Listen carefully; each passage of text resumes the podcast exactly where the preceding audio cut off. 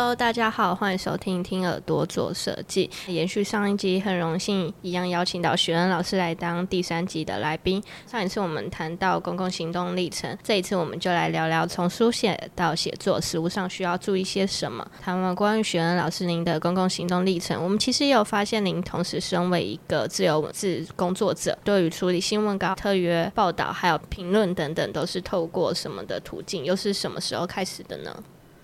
如果是就写作的这件事情的话，可能嗯比较有意识的在写作，可能是从中学时期吧。因为那个时候没有智慧型手机，我们的娱乐可能就是其实很多是看就是小说漫画。然后我在高中的时候其实是编辑社，就是一般讲的校刊社这样子。所以在上一集我们谈到很多，像我参加一些学运社团啊、异性社团。但其实，在那之前，我高中的时候，十八岁以前，比较算是一个文青，不是一个愤青这样子。那所以其实写作的兴趣是很早就萌芽了，只是说其实同时。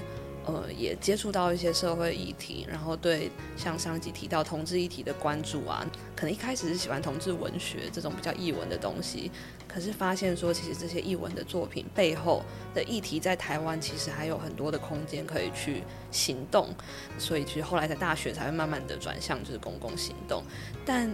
呃，就是书写的这个记忆或者这个书写的这种。习惯从高中开始有一个非常基本的，至少写作文嘛，或者是说在校刊社的一些工作上有一个基本功。到了大学之后，因为当时学生社团很常会需要写一些不管社团的招生的文章，或者是我们对议题的看法是什么，然后乃至于这边就你的呃题目有提到的像这些新闻稿。就我们如果希望一个议题可以被记者报道的话，那我们通常啦，就是比如非营利组织或者是开记者会的单位，我们会自己出一个新闻稿，让记者去，也不是说去抄，可是就让他可以参考这个记者会的一些资讯这样子。所以我的我的写作就从这种比较译文的部分，慢慢转向比较严肃的、比较面向大众的、比较需要很清楚的，就是可能列点的、有条理式的去传递。我们的想法，或者是我们要做什么，层次要很清楚、很鲜明，然后不能乱讲话，也不能有太浪漫的想象，就是必须要很实证，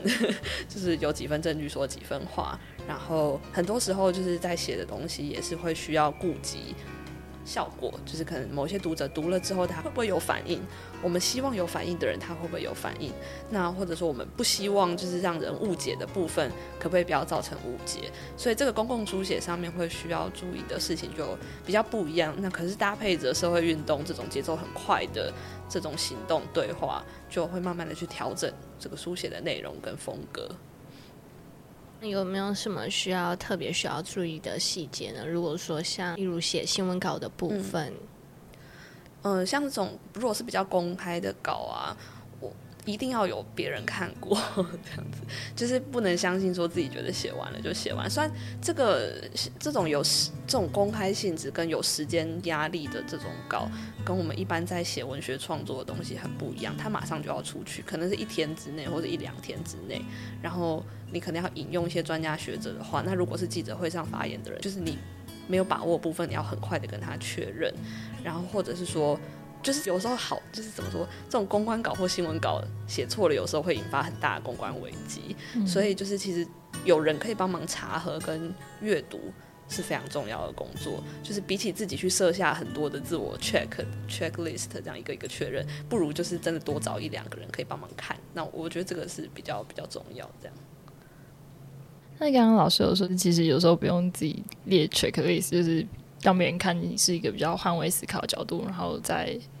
我觉得这样会比较保险。写稿这件事情很难，就是怎么假设你本来是一个不会写稿的人，要你突然会写稿，这事情要怎么做，我不知道。可是我假设，呃，就是各位或者是在听的各位，就是其实你已经会写稿了。那其实当然有很多很细节、技术性的东西，比如说怎么分段落，比如说新闻稿可能需要下小标，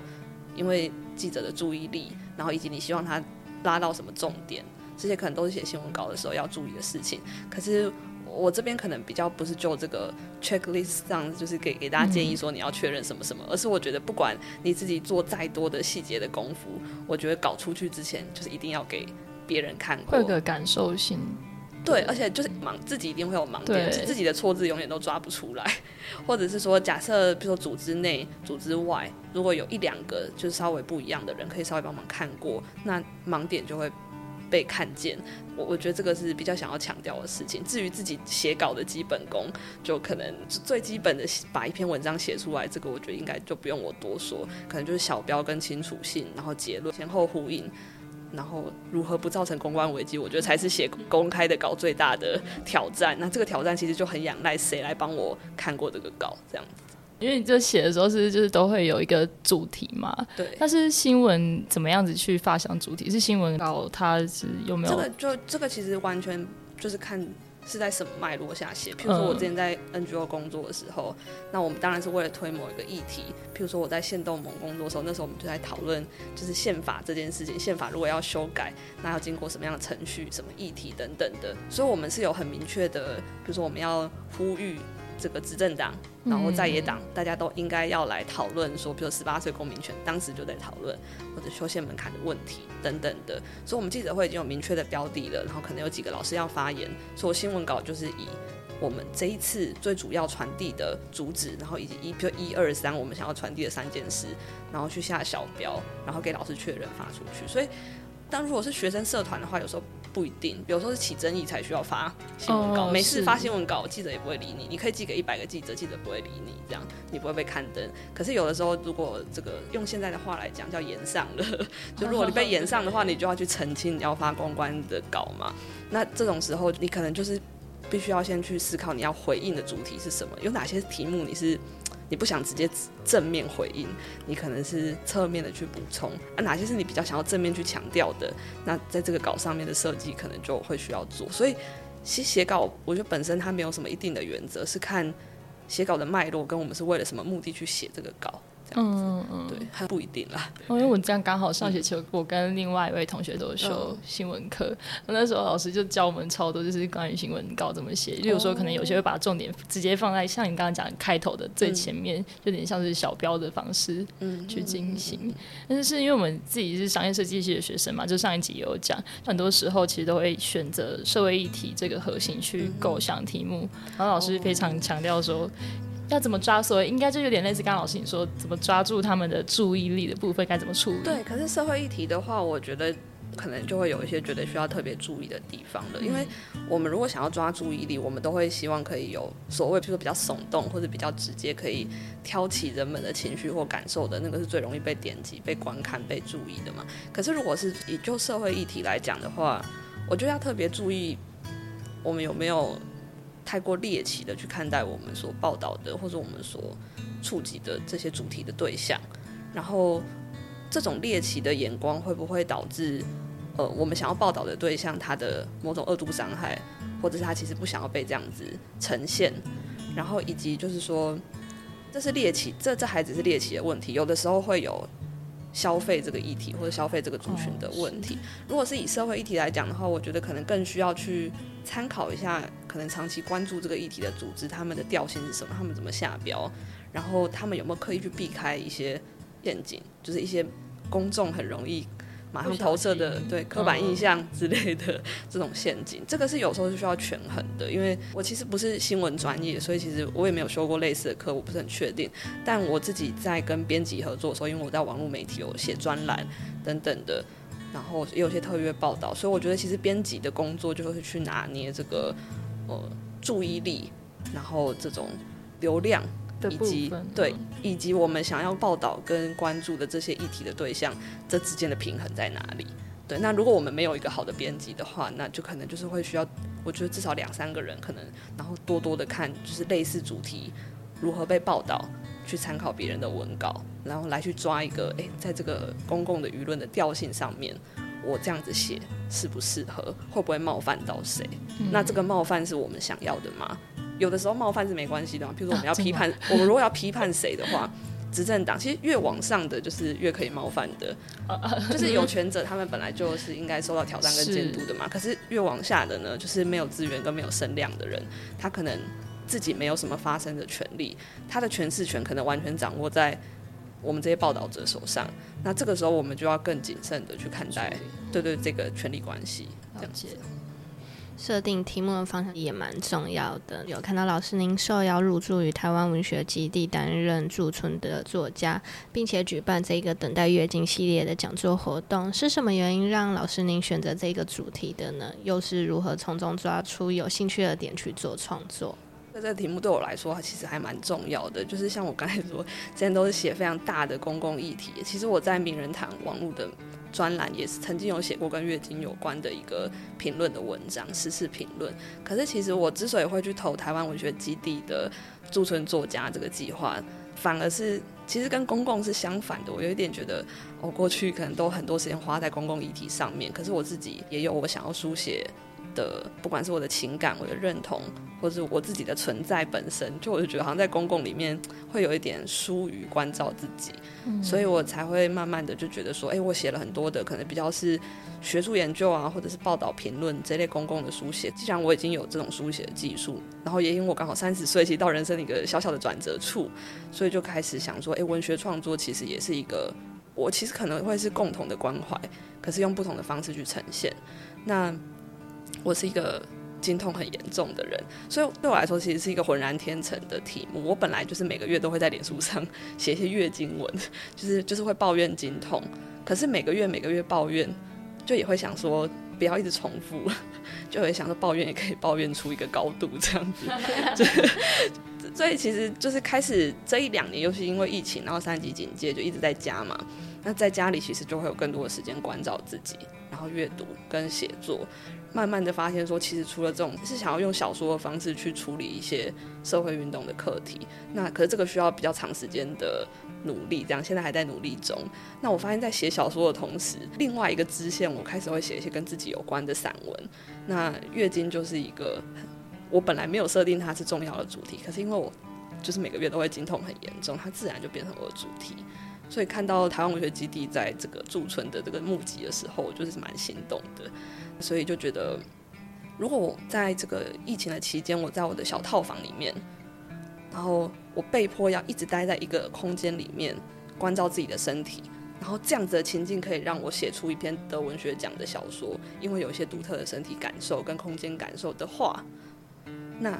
如果我换到另外一个环境呢？我如果换到中正区的这个日式宿舍的这个环境，我一样去体会这种在一个建筑空间里面，然后我的身体。经历过月经或者是月经前的不舒服，月经后的感受，会不会也会激发一些对于自己身体的关照，以及对于空间无感叙事？这个是那一期的征集的标题，这样子，然后我就觉得这会是一个创作灵感的一个来源，所以我就觉得，哎，好，那我就去那个地方等待月经好了。它其实本来是很字面的意思，我就换一个地方等待月经，然后等月经来看看会有什么感受。那可是后来就其实有一些衍生。比如说等待月经这件事情，其实它可以有好几层的意义。可能我不知道你们看到“等待月经”这个词，你们直观上会觉得是在讲什么样子的人，什么样子的情境？等待痛吗？其实我自己觉得，我们在公共的领域最常讲这个，可能会是在讲呃女生的出经第一次，嗯。就是现在的很多的卫教的努力啊，性别团体等等的，我不知道你们这个年代怎么样。其实我们这个年代也已经蛮进步，可是可能在跟之前的女性的长者，他们都会提到说，就是月经是一个有点污名的存在，然后大家不敢讲，对，就觉得好像是肮脏的，可能是一个禁忌等等的。那所以其实现在很多人在谈这个月经，或者是女生她的第一次月经，这个其实是有些议题的。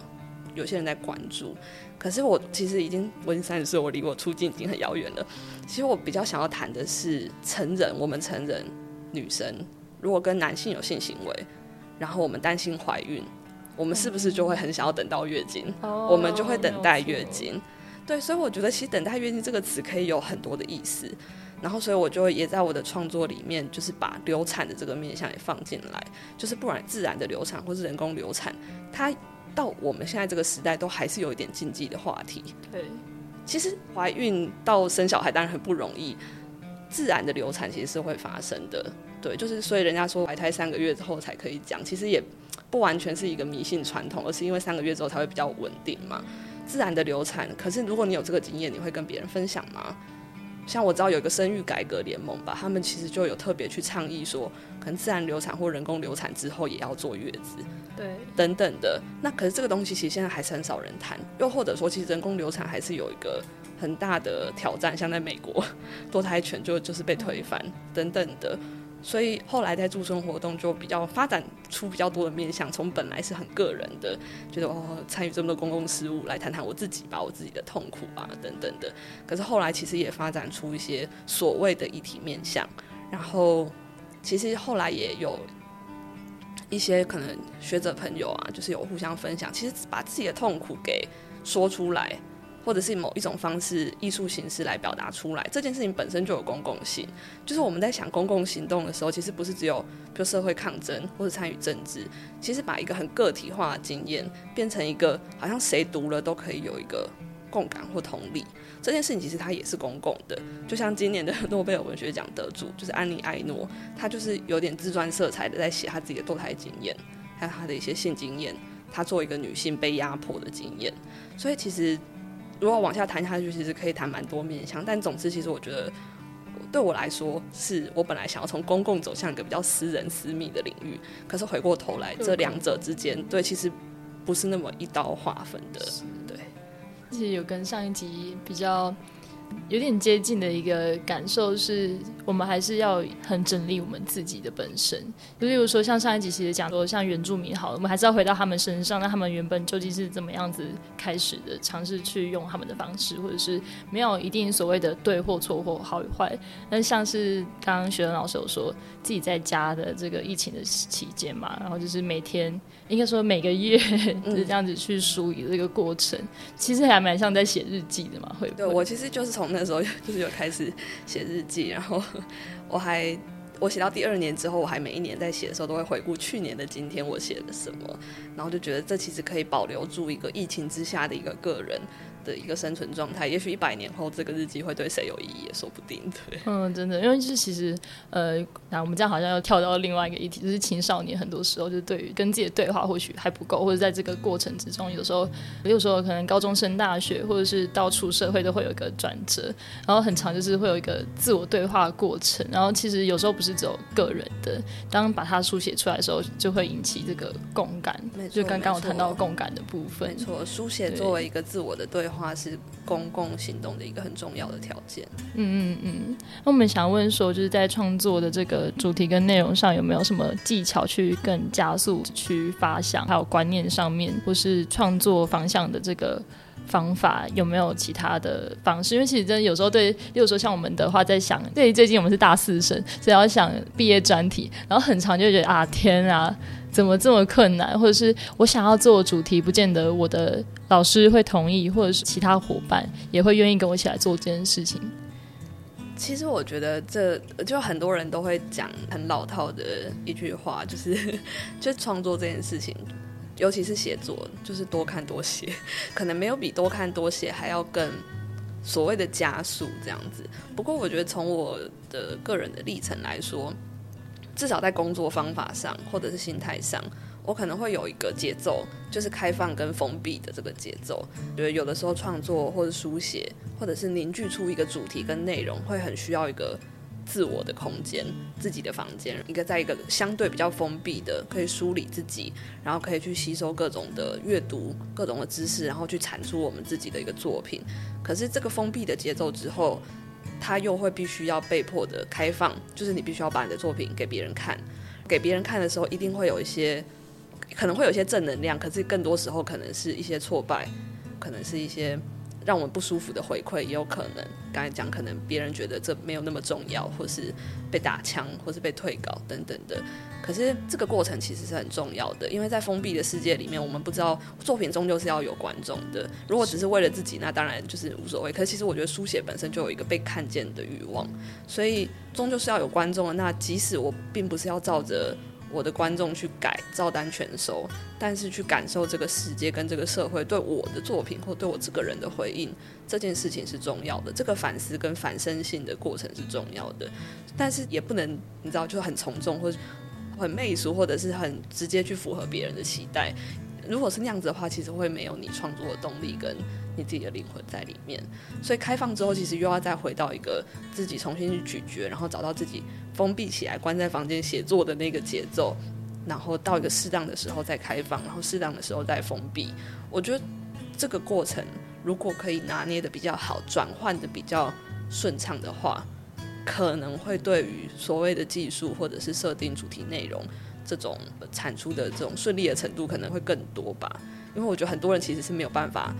很好的去转换这两个状态，就是自己闷着头写，跟开放心胸的去接受大家的回馈，这两件事情要切换，其实有时候是有一点辛苦的。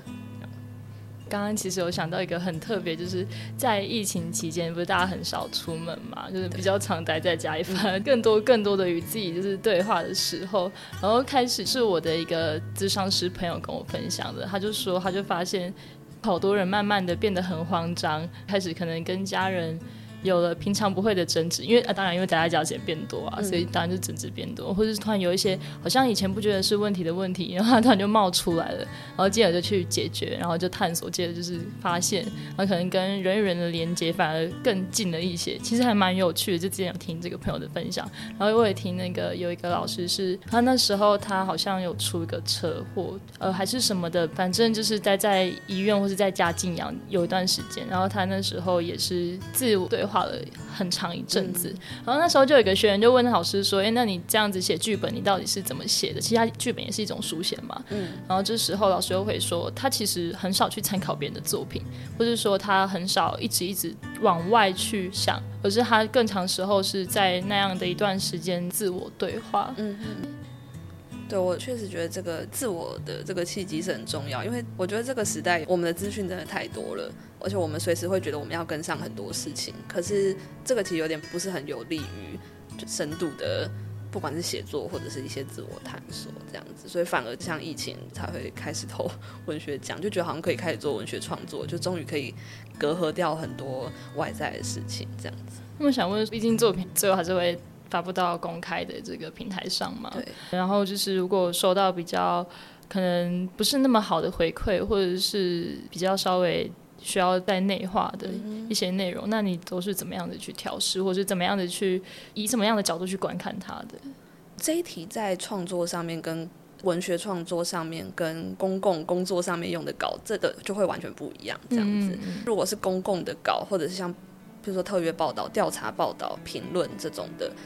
他的这种公共书写的动机是为了要对话，或是为了要倡议，是为了要交换想法、观点交流。所以，如果说是这种比较公开的稿的类型，或这种比较工作工具导向的议题导向的稿，不管是正面还是负面的回应，我觉得都是很好的事情。而且，如果是负面的回应的话，它创造了一个。读者可以看到不同的意见，进而有比较复杂的对于这个议题的思考。那我会觉得我现在都很乐观的看待这些事情。譬如说我之前写一些跟死刑有关的文章，那种东西是非常会引起众怒的。死刑是一个很争议的议题，可是我觉得不同的意见被大家看到这件事情是重要的。所以其实因为我真的写这种，比如说新闻稿或者公开的东西，而且是很很有争议性的议题，已经写很久，所以我现在已经不太会真的太。撼动到我我自己的心情，这样子，那个东西我可以切的比较干净。可是，在文学创作上，我觉得就就有点不一样。文学创作需要更多时间酝酿，跟字斟句酌的去挖掘自己到底希望以什么样子的方式来呈现自己作品是很自己的。所以，我觉得至少就我来说，只要一旦投稿出去的文章。或者是只要完稿了，那个对我来说我已经百分之百确定，我不会去修改它，我也不会对作品里面的东西，比如说道歉或者是对话。其实我觉得没有什么好对话，创作的作品我写完就是写完了，然后喜欢或不喜欢、批判或怎么样，那个是另外一个世界的事情。我的作品有我的世界，所以我觉得其实这个想法有一点蛮不一样的。当然，就我的文学创作来说，其实比较不是要去勾起争议，我觉得比较是要去呈现出一些不是很好用简单的语言去表达的状态。那就是因为想要把这种比较复杂化的状态呈现出来，所以才需要文学的技术。我真的会觉得作品写完了这个东西，在我心里他已经有一个大致底定的心情了。至于之后这个东西会不会得奖，然后会不会得到一些批评，我可能会同样关注。可是我觉得那是我的另外一个精神，跟我创作的精神是两块不同的精神。这样不知道讲会不会有点切割开来？举一个比较具体的例子是说，我不会想要去为我的作品做任何的解释，即使你不喜欢它，或是你看不懂，我不想去解释，因为它已经写完了。然后你要怎么解释是你的事情，所以我会希望我不需要为我的作品里面内容去辩论或者解释。可是